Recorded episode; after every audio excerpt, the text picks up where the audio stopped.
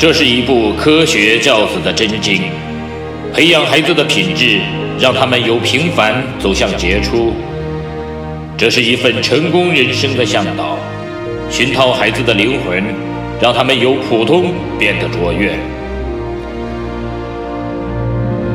即日起，小明说道与您一起走进犹太人的家庭教育，透过百余个经典的犹太故事，品读到蕴含着无穷哲理与智慧的教育箴言与心得，从而帮助孩子创造属于自己的美好人生。嗨，大家好，我是小明说到的小明。这次我们一起来说到的话题叫做“三百年的考验”。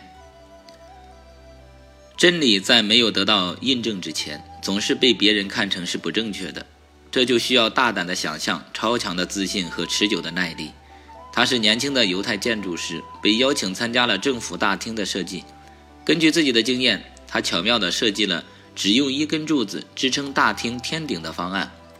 权威人士对他的设计方案提出了疑议，他们认为用一根柱子支撑天花板太危险了，要求他再多加几根柱子。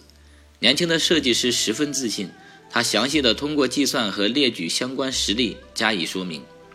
他的固执惹恼了政府官员，年轻的建筑师险些因此被送上法庭。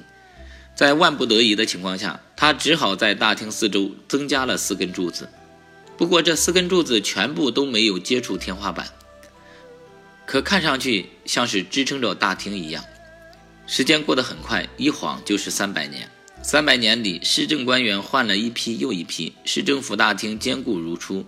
直到后来，市政府准备重修大厅的天顶时，才发现了这个秘密。消息传出来，世界各地的游客慕名前来。大家细心地发现，在圆柱顶端还刻着一行字：“自信和真理只需要一根柱子。”假如年轻的建筑师最后放弃自己的设计方案，那么人们永远不会见到这个建筑史上的奇迹。他之所以能被众人关注，除了他对自信的坚持之外，还有就是他脑子里异于常人的想法和超常的设计。感谢您的订阅和聆听，我是小明，我们下次再见。